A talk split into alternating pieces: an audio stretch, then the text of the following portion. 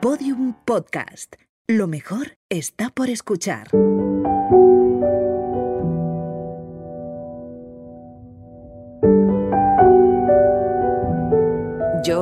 Me llevo bastantes, bastantes aprendizajes y los que quedan por venir. Desarrollar la paciencia, uno de los primeros y más importantes, eh, metida en casa. Y luego también darnos cuenta de que no somos nada. Alguna noche me he despertado como con la sensación de quiero abrir la ventana, quiero salir a la calle. Una vez que ya estás supuestamente a salvo, ahí lo que hay es como una especie de empatía con el mundo y con lo que está viviendo los sanitarios, la gente. Cuando el descanso es un sueño un podcast de IKEA producido por Podium Studios.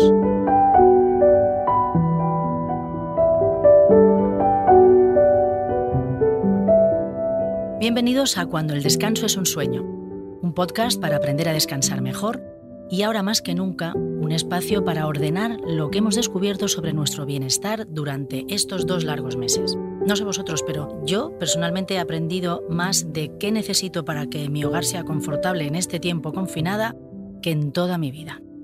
Bienvenidos.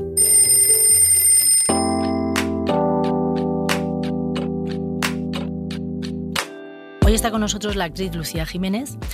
Desde que la prolífica carrera de, Lucía despegara ya por el año 96, no hemos dejado de disfrutar con su trabajo.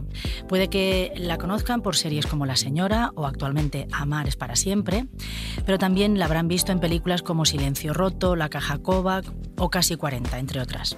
Además de su trabajo como actriz, su faceta emprendedora y sus pinitos como diseñadora. Lucía es madre de tres niños, que eso también debería ponerse en, el, en la casilla de, trabajadora, ¿no, Lucía? Eh, sí, la verdad que eso es lo que más trabajo me ha dado. El, que, no cotiza, pero es lo que más trabajo da, ¿verdad? No cotiza. Bueno, en algún momento volverá, ¿no? La vida te devuelve. Y yo creo que tener tres hijos y aportar tres hijos a esta sociedad en algún momento. Sí, Sí, está bien, está bien. bueno, yo como también soy madre, creo que está bien. Bueno, un placer que estés aquí con nosotros. Eh, la pregunta obligada siempre que hacemos es, ¿qué tal has dormido hoy?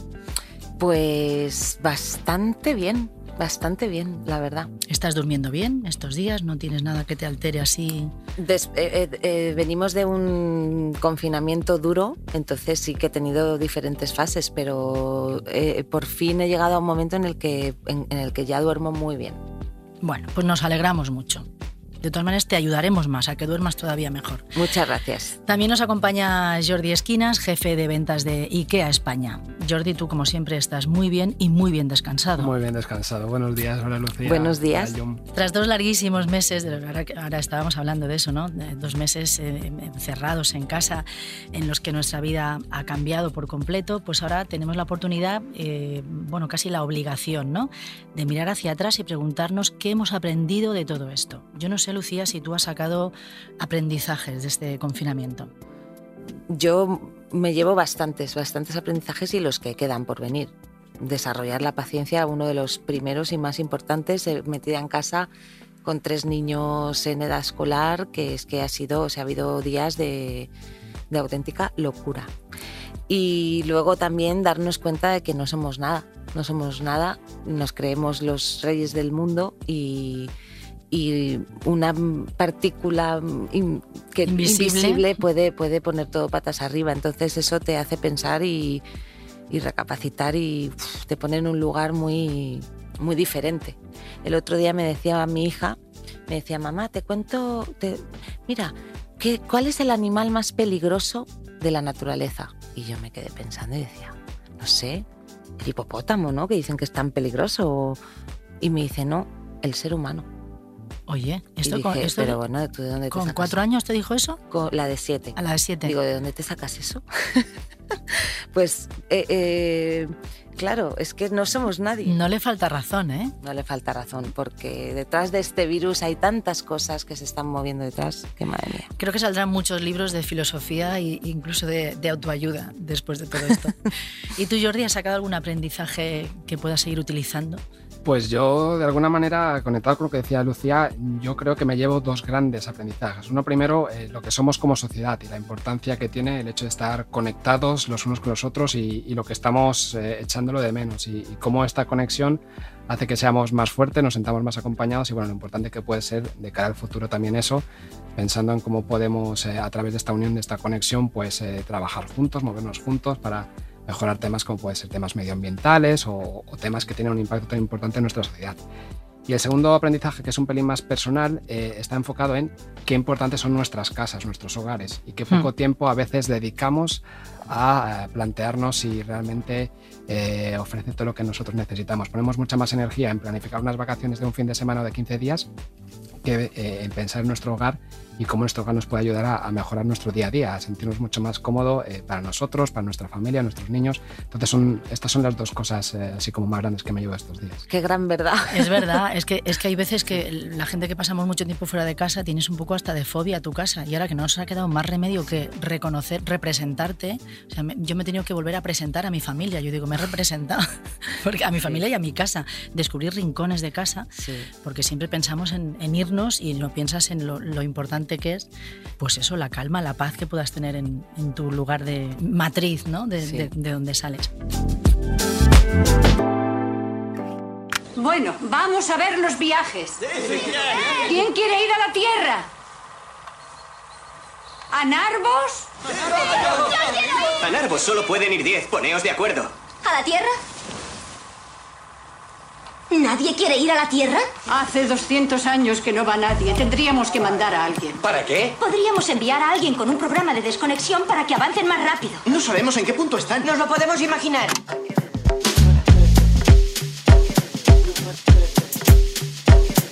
Bueno, pues está claro, está claro que sí, toda esta situación del coronavirus nos ha puesto a todos la vida un poco patas arriba, pero mm, no sé, no sé, Lucía, si a ti te ha afectado esta cuarentena en cuanto a lo de la distribución de espacios en casa. ¿Cómo, cómo os habéis organizado?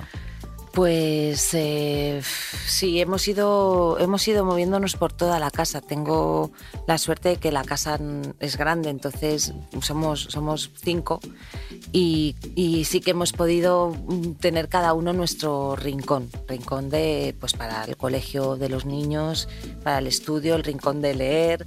Incluso hemos encontrado sitios que, que era lo que decía Jordi, que de repente descubres tu casa y tenemos un pequeño jardín que hay un olivo y, de repente hemos encontrado que debajo del olivo los niños se, han montado una cabaña allí y entonces a veces hacen cenas allí. Entonces es la cena, se llama restaurante El Olivo. Claro. Hemos puesto una mesita de estas chiquititas eh, que tenemos con sillitas y tal, y es el restaurante. Entonces eso pues ha hecho que sea como todo más, más divertido, más llevadero. Ha habido momentos también que nos subíamos por las paredes. ¿Has echado en falta algo? Algo que dijeras, ahora mismo me compraría esto o necesitaría esto en casa? Pues, eh, hombre, mm, la verdad, no. Ahora mismo que lo dices, no. No sé, hay veces que dices, ahora unas estanterías aquí me irían genial para organizar reformas todo esto. hemos hecho varias. Ahora hay que llevarlas a la práctica. Yo creo que, que unas de las de, la, de lo, que va, lo que va a pasar ahora es que la gente va a enloquecer con reformas porque te metes en casa y dices, ay, esta pared la pintaba, ay, aquí esto lo tiraría, esto hay que arreglarlo. Pues sí, el baño he hecho varios, varios, cambios, varios cambios en el baño. El baño, el baño le da muchas vueltas. Yo he hecho cambios de posición de muebles, es verdad también. He cambiado como para hacerme la idea de que estoy en otro sitio sin, sin poder comprar nada más, sin poder cambiar. No sé, Jordi, ¿cuál crees tú que va a ser el producto estrella post-COVID? ¿Qué es lo que estáis preveyendo que se va a pedir mucho? Nosotros estamos viendo ya que, que hay un par de ganadores claros. Uno es todo aquello que tiene que ver con el teletransporte trabajo o el telestudio, eh, pues si tenéis niños, pues sabéis perfectamente lo que supone tenerles en casa eh, si están en edad escolar, el tipo de actividades que tienen que hacer. entonces, bueno, pues todos estos productos que están asociados a estas actividades que normalmente no hacemos tanto en casa y ahora sí que estamos haciendo, eh, están teniendo un gran protagonismo y después también todos aquellos muebles, accesorios que nos permiten dar multifuncionalidad a los espacios, que nos dan flexibilidad y que nos permiten eh, pues bueno, ir convirtiendo los espacios eh, muy fácilmente. Y por supuesto hay un montón de cosas del día a día, muy pequeñas eh, cosas, pues bueno, como decía antes, que facilitan un poco estos días que estamos pasando en casa. Pero bueno, si tuviera que destacar dos, diría todos aquellos eh, productos que tienen que ver con el teletrabajo y todas aquellas cosas que tienen que ver con ganar multifuncionalidad y flexibilidad en los espacios del hogar. Yo creo que online se pueden haber comprado muchas más sillas, ¿no? De, Unas cuantas más que normalmente. ¿Verdad? Sillas. Sí, sillas de trabajo, o sea, las sillas, de, no sillas de comedor, que igual también, pero sillas de oficina. Eh, yo sé de mucha gente que, es lo, primero que he hecho en falta, acostumbrados a trabajar en la facultad o en la oficina, donde fuera, de repente... Eh, ¿Y, ¿Y cuál es la cosa más de esto que dices absurdo, bueno, entre comillas absurdo, tipo lo que sucedió con el papel higiénico que nadie lograremos entender de por qué el papel higiénico desapareció. Se han hecho estudios de lo del papel higiénico, locura es, absurdo. O sea, ¿cuál es el producto que más se ha vendido? Porque dices, pues a lo mejor es algo que no macetas, no sé. Hay, hay otra categoría que también está funcionando muy bien y que está adquiriendo más relevancia que tiene que ver con cómo utilizamos nuestros espacios exteriores, eh, terrazas, jardines, mini balconcitos, porque ahora sabemos que vamos a pasar mucho más tiempo en casa y cualquier espacio que tengamos que nos conecte con el exterior donde podamos disfrutar un poco el aire libre, pues también adquiere una mayor relevancia. Entonces también estamos viendo cómo de importante Yo pensé que me dirías los tuppers de cristal, porque, porque la gente ha empezado a decir, pero qué, qué, asco de tuppers tengo en casa. porque hemos pasado tanto tiempo cocinando, eh, como si viniera una guerra, ¿no? Eh, y que claro, que son, ese almacenamiento de comida también, también se ha llevado a cabo.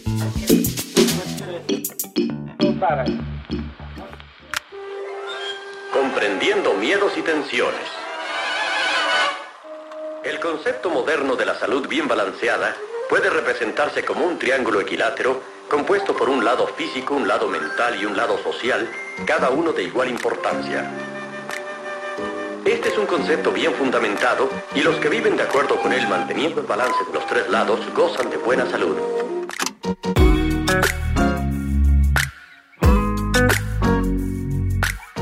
De los consejos, además de, todo esto que hemos escuchado durante la cuarentena, es esto de que hay que tener un horario y hay que cumplirlo, pero a rajatabla, ¿no? Entonces todos nos hemos lanzado a empezar miles de proyectos para tener el día ocupado, muchos los hemos abandonado a los 10 minutos, otros no, pero, pero bueno, para, para no abandonarlos, para no perder ese fuelle así al, segundo o tercer día, pues es básico y fundamental, sí, tener proyectos, pero ser realista y darte un tiempo para, para, para afianzar esa constancia, ¿no? Se ve que el cerebro se acostumbra, cuando le das rutinas, se acostumbra a, tener esa rutina y, te la pide, ¿no? Es el mismo cerebro que te dice, ahora es la hora en la que te tienes que sentar a, leer esto o a estudiar lo otro, ¿no? Yo no sé si tú has conseguido llevar ese horario eh, de rutinas, de comidas imagino que sí, porque con tres niños eh, hmm. eso ya lo tienes establecido, pero no sé si ha habido una rutina fija durante todo este tiempo. Sí, la verdad que en ese sentido soy bastante estricta dentro de que luego el fin de semana es mm, libre, el fin de semana nos volvemos todos hippies, pero, pero entre semanas soy muy, muy estricta y luego algún día nos saltamos la norma, que para eso está también, ¿no? Es decir, pues hoy, sí, son las nueve, ya se supone que tenéis que estar cenando, pero bueno, hoy venga, vale, iros al olivo un rato más, ¿vale? Pero pero sí, soy, con los niños eh, me gusta mucho que tengan un horario y eso ha hecho que sea todo más llevadero. Se nos pasaban las semanas volando. Entre semana era colegio eh, y luego ya lo que sí que conseguí, que era como mi objetivo, era que el rato, el, el rato de la siesta fuera sagrado. Claro. Y lo he conseguido, pero lo he conseguido porque ya no son tan pequeños. Entonces la más pequeñita que cumplió cuatro años en el confinamiento, ya lo ha entendido. Entonces ella ya lo dice, papá, quiero hacer no sé qué. Bueno, después de la siestecita, dice. y entonces, bueno, pues, tiene eh, pues bien. Su norma, ¿no? Y, y, eso ha hecho que sí, estamos todos muy organizados. Es verdad que, no sé si a ti, Jordi, te ha pasado, pero es verdad que tienes, en estos días hemos tenido como los días mucho más organizados y más, más, más llenos de cosas, que rápidamente te llegaba la hora del aplauso de las 8. Yo decía, madre mía, si aún no he hecho esto y lo otro, te ponías tantos planes, tantas cosas, no sé si a ti te, te, ha pasado algo parecido. Totalmente, yo creo que durante estos días eh, hemos incrementado el número de, de actividades que, que, estamos haciendo en casa, además, y es importante que, que en nuestra cabeza tengamos esta estructura pero que también en nuestro hogar encontremos eh, el espacio para poder hacer todo este tipo de actividades de las que estamos hablando. Eh, por ejemplo, hay muchas personas que ahora se han puesto a hacer eh, ejercicio en casa, pues bueno, es importante que lo hagamos lo más accesible y lo más fácil posible. Si cada vez que vas a hacer un poco de ejercicio tienes que bajar al trastero por la esterilla o tienes que ir a buscar donde tienes las pesas o cualquier cosa que utilices, pues probablemente lo vayas a, dejar de hacer. En cambio, si somos capaces de encontrar un, un, hueco en casa donde lo podamos tener mucho más fácil, mucho más accesible, pues construir esta rutina del día a día va a ser, eh, va a ser mejor. Y bueno, pues lo mejor para esto es pues, tener soluciones modulares, eh, muebles con ruedas que nos permitan eh, pues, bueno, adecuarlo a estas nuevas necesidades. Es lo que nosotros llamamos la vida líquida, porque antes el salón era para hacer una serie de actividades, pero es que ahora nuestro salón se convierte en un sitio en el que hacemos un montón de cosas distintas mm. y tener este tipo de acceso a, los accesorios que utilizamos para hacer las actividades es súper importante. Bueno, nuestra vida se ha convertido en más líquida que nunca, Totalmente, el concepto, porque hemos adaptado el salón, incluso los baños se han convertido en centros de reuniones, o sea, que ha sido como...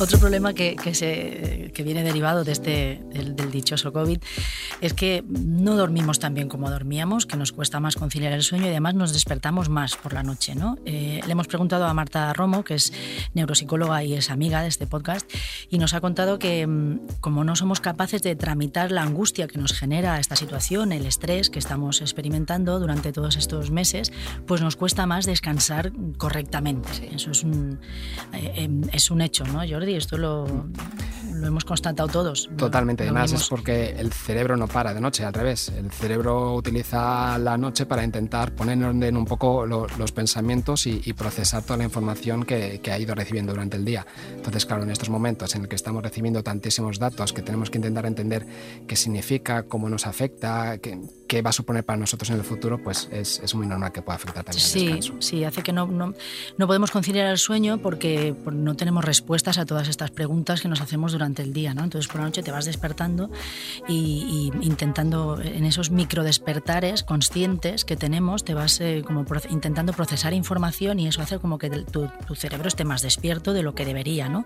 Y eso mm, nos lleva a tener unos sueños raros, eso que te despiertas ahora y dices, dices no he tenido, una, he tenido una pesadilla, entre pesadilla y sueño raro, que no sabes muy bien. No sé si tú te has despertado algún día con esa sensación, Lucía, de, de, he soñado una cosa rarísima. No puedo decir que es mala del todo, pero muy buena tampoco era. Sí, sí, sí. Eh, he pasado yo creo que por diferentes fases, porque además al principio yo lo que tenía era mucho miedo. El miedo se transformó en como angustia, cuando una vez que ya, ya estás eh, supuestamente a salvo, eh, ahí lo que hay es como una especie de empatía con el mundo y con lo que está viviendo los, eh, los sanitarios, la gente, la gente que, que, esto lo ha vivido en primera línea. Y, yo, no he, yo no he estado 100% tranquila nunca. Hmm. O sea, ahora por fin ya empiezo a estar más tranquila porque ya veo que la cosa va más... más Nos hemos adaptado más a la situación. Nos hemos adaptado, pero, pero sí, al principio yo la verdad que estaba sobrepasada y no quería leer mucho. Yo no quería leer, no veía las noticias, no leía el periódico. No te querías infoxicar, que se no, dice, ¿no? No, no, no. Además lo tenía en, el, en la familia, los chats, no sé qué. Decías, lo siento, no leo nada. Solo, sé, solo si es buena noticia, decídmelo, porque es que estoy muy, muy, muy afectada. O sea, pues me imagino que como mucha gente. Sí. Entonces, en esa época sí que, sí que dormía peor. Incluso alguna noche me he despertado como con la sensación de quiero abrir la ventana, mm. quiero salir a la calle. Me, imaginaba a mí misma saliendo a la calle y, y, andando por la calle. O sea, necesitaba salir a la calle, no salir a comprar. Sí, sí, aparte de salir a comprar también era es un momento, momento de ansiedad horrible, también, ¿no? De, de, que vuelves ahí como... Así que, pero bueno, he recuperado. Ya te he dicho cuando hemos empezado que he dormido bien porque ya nos hemos adaptado, es lo que decimos, que el cerebro mm, vale más de lo que creemos muchas veces, nuestro cerebro, ¿no? Y se, se adapta. Los sueños nos parecen reales mientras los tenemos, ¿no? Solo cuando nos despertamos nos damos cuenta de que algo no cuadra. Deja que te haga una pregunta. Tú, tú nunca recuerdas el principio de un sueño, ¿verdad? Siempre te ves de repente ahí en medio. Supongo, sí. ¿Y cómo hemos terminado aquí? Acabamos de venirte. Piénsalo, Ariadne. ¿Cómo has terminado aquí? ¿Dónde estás ahora? ¿Estamos soñando?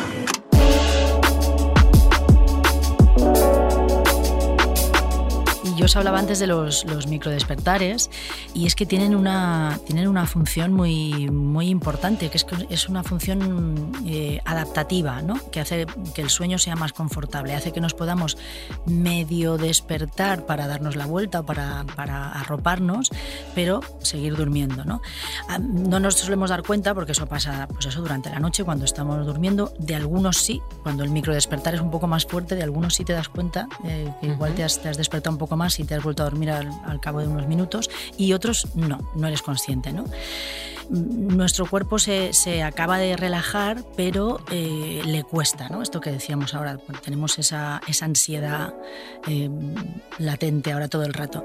Yo no sé, Jordi, si tú recuerdas alguna pesadilla que hayas tenido así en, en, estos días, ¿no? Algo concreto que hayas dicho, esto, esto yo antes no lo soñaba. Pues yo, a pesar de que, como decíamos antes, sí que he notado que con la nueva rutina, los nuevos hábitos, eh, me ha costado un poco adaptarme al, al, a, la nueva situación y, y mi descanso en momentos puntuales se ha visto se ha podido ver afectado. Afortunadamente las pesadillas no las recuerdo, no sé si las he tenido o no, pero no las recuerdo mucho. Entonces, eh, bueno, eh, tendrá que ver eh, con esto los micro, micro despertares. Yo creo que eh, yo he tenido más sueños raros que pesadillas. Es verdad, sueños raros, sueños como, como muy surrealistas. Bueno, que el sueño siempre sí. es surreal, ¿no? Pero algo que dices, de repente soñar con estar en una situación extraña, en un sitio extraño, con alguien sí. que no, que, que, dices ahora, ¿qué hago persona, yo aquí? ¿qué, ¿qué hago yo aquí, no? Pero, pero, bueno, sí, tiene que ver con toda esta, con toda esta actividad del, del, cerebro. ¿no? Marta Romo nos recomienda, em, hay que hacerle caso porque es muy sabia, ella nos recomienda mantener unos horarios fijos para, para avisar y acostumbrar a nuestro cerebro de que eh, pues vamos a dormir. Y para eso, te lo digo, Lucía, por si tienes ese vicio, antes de acostarse, evitar pantallas, porque la lucecita azul, esto lo vamos hablando en varios episodios de este podcast, la lucecita azul que nos dan las pantallitas, eh, como que prepara el cerebro para despertarse y no para, para acostarse y relajarse. Es muy importante una luz ah, tenue. interesante. Sí, sí, sí. Eh, es, pues es una luz más tenue, más cálida, que te, que te arrope un poco, ¿no? que te acompañe, eh, que, que, mande las señales a tu cerebro de que vas a, de que vas a dormir. Por supuesto, pues cuidar la alimentación, poco tabaco y poco sí. alcohol, no te comas un cochinillo por la noche antes de acostarte, que te va a costar, te va a costar dormirte. Bueno, la verdad es que eh, es verdad que Marta es, un, es, un, es brillante y es un pozo de conocimiento. Te aconsejo, estuvo en nuestro primer podcast de cuando el descanso es un sueño, así que te, te aconsejo que lo escuches, Lucía, vale. porque de verdad que aprendimos, aprendimos muchísimo.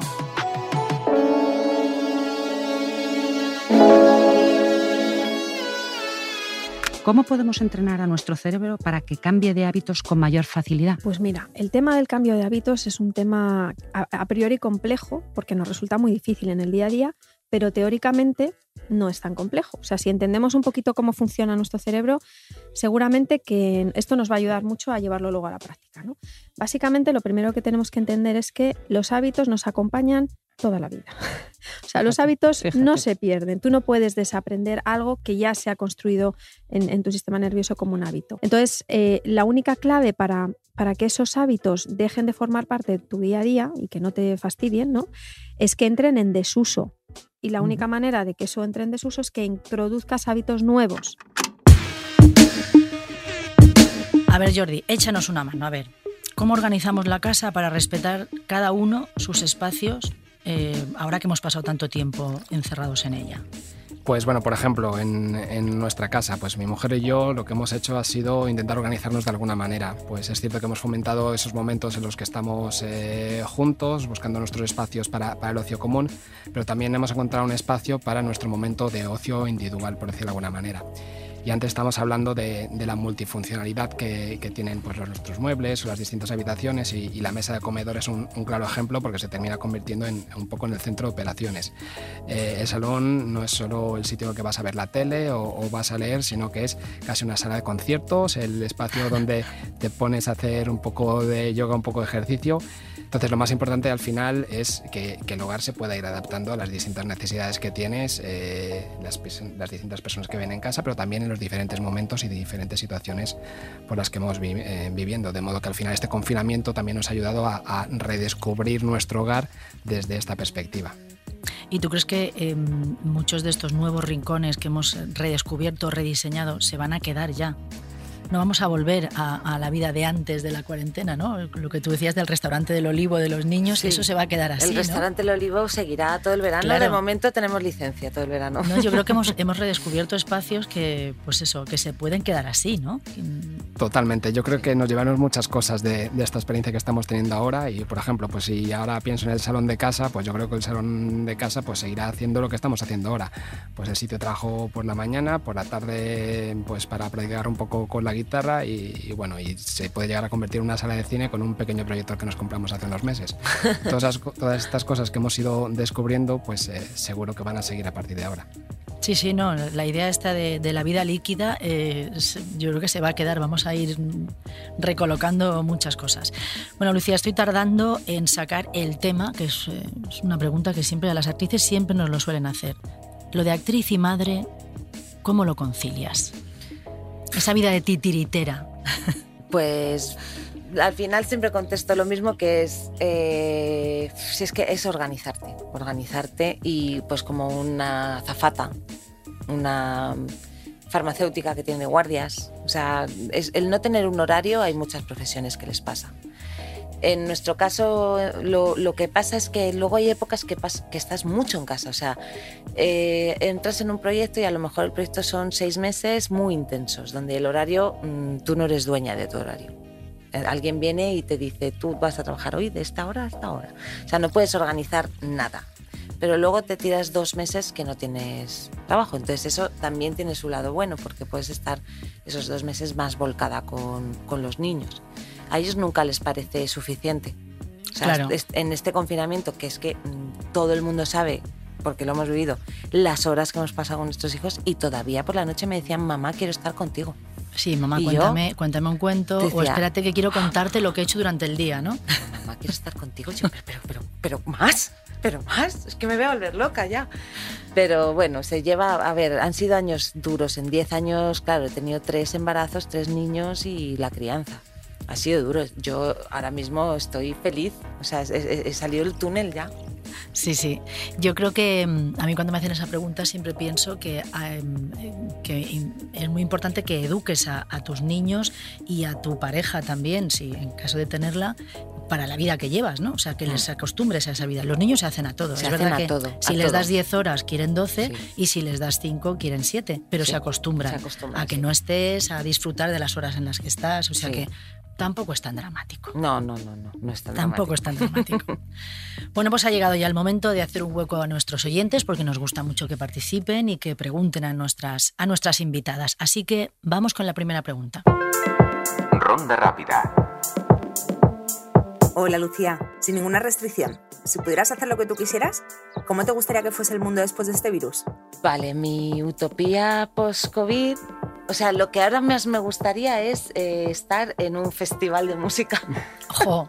Entonces, eh, que fuera todo un eh, la vida fuera un festival, un musical.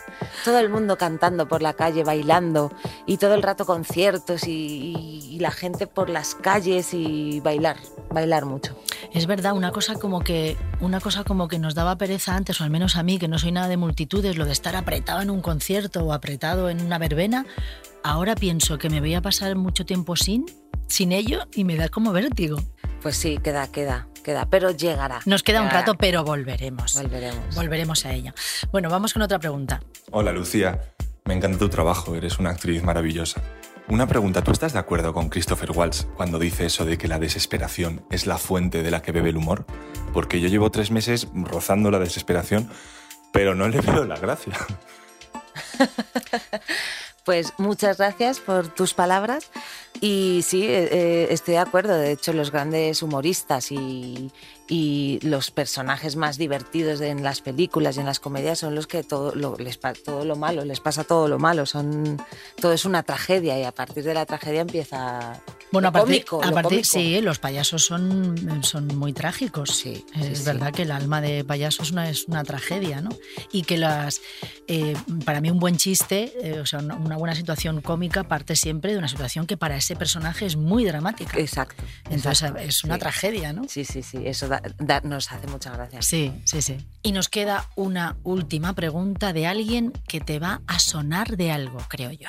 Yo como mala madre desquiciada al borde de la locura después de más de 50 días de confinamiento, quería preguntarte que nos des unos tips, unos truquillos de mala madre a mala madre para poder conciliar durante esta desescalada, para poder sobrevivir a esas noticias que nos auguran que en septiembre no volverán al colegio de la misma manera los niños y las niñas. Creo que hay que tomárselo con humor, reírnos y nadie mejor que tú para darnos un consejito, un consejito de salvación, de supervivencia a las malas madres que estamos viendo llegar septiembre, nos echamos las manos a la cabeza y no sabemos cómo vamos a aguantar más tiempo siendo madre cocinera, animadora, maestra, eh, trompetista, actriz también, porque estamos siendo actrices todas, leyendo cuentos a todas horas. Y, bueno, yo te doy un consejito, ¿eh? bueno, doy mi consejito, que es encerrarme en el baño con el pestillo echado. Eso sí, no dura mucho, son solo unos minutos, pero suficiente para, para respirar de este confinamiento. Te mando un beso enorme, que te admiro un montón, que te quiero mucho y que eres la mejor, que eres un artista y que tengo ganas de darte un abrazo enorme. Besazo. Oh, pero qué bonito, Laura. Muchísimas gracias, cariño. Yo sí que te quiero y te admiro. Y, eres una valiente, siempre te lo digo, que eres muy valiente y muy generosa.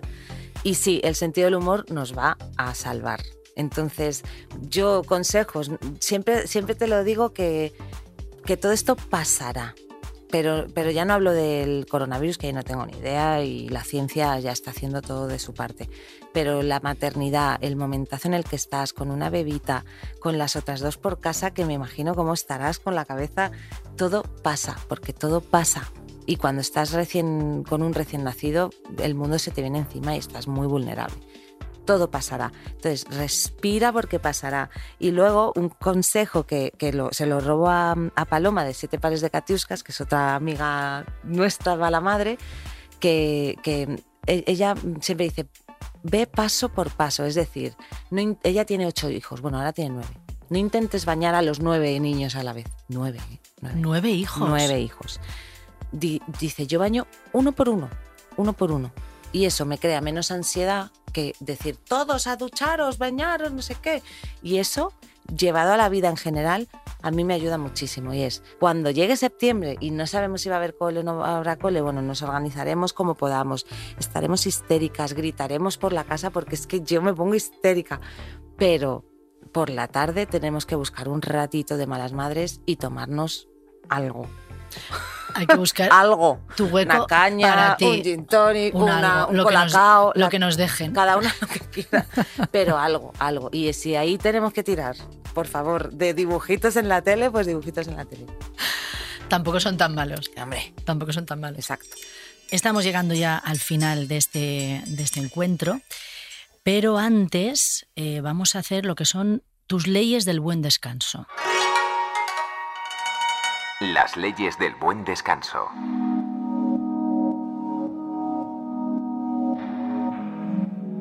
¿Cuáles son tus necesidades básicas antes de acostarte? Si te parece que lo haces bien para descansar bien o, o te faltaría algo para mejorar. ¿Qué crees tú? Ese ritual que tienes antes de acostarte. Pues eh, básicos, todo lo que tenga que ver con la higiene, de tipo mm, dientes, cara, siempre, o sea, me hidrato muchísimo la cara. Y a veces también en verano las manos, los pies, que están siempre tan secos y tal. Entonces eso es como, antes ya de tumbarme, es como necesario para estar muy a gusto. Y luego las almohadas. Es que para mí, más que la cama, es la almohada. Yo puedo dormir en cualquier sitio, pero si tengo una mala almohada, entonces las almohadas las elijo porque tengo como 500 y ya las dejo todas ahí tiradas, los cojines y cojo las almohadas perfectas. Pero siempre coges la misma o según tu estado Sí. de ánimo coges una u otra. Que yo a veces cambio, ¿eh? Sí, te lo digo. bueno, de hay días que necesitas como estar más incorporada, ¿no? Un poco así, Mm. pero casi siempre son las mismas. Pero las almohadas son básicas, las coloco y poco más. Bueno, las persian, la persiana, pero dejo una rendija para que entre un poquito de luz. No me gusta la, la- la luz, no me gusta estar a oscuras 100%. La puerta medio abierta para escuchar a los niños si alguno llora. Muy bien, muy bien. Pues ahora, antes de despedirnos, te vamos a hacer también el regalo que hacemos a todas nuestras invitadas, que es la postal sonora del descanso. O sea, imagínate cuál sería tu momento, eh, tu situación idílica en cuanto a sonidos eh, que te lleva a un descanso maravilloso.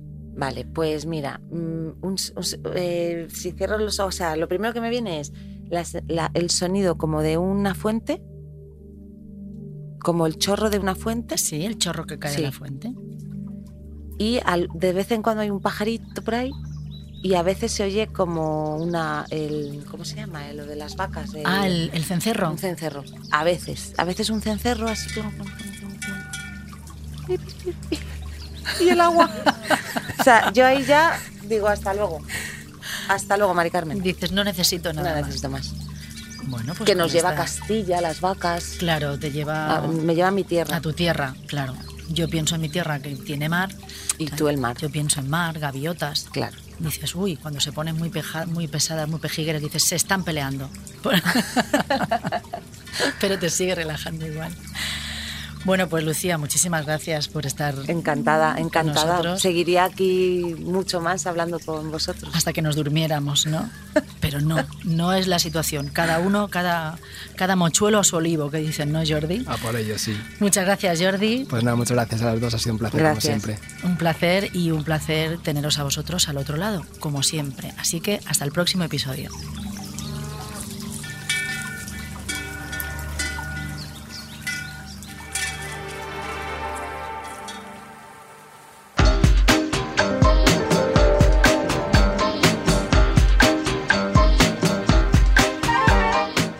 Descanso es un sueño, es un podcast de IKEA producido por Podium Studios. Anfitriona del podcast, Jun Barrera. Idea original y guion, Pablo Isasa y María Jesús Espinosa de los Monteros. Producción, Jesús Blanquiño. Realización y diseño sonoro, Borja González y Elizabeth Búa.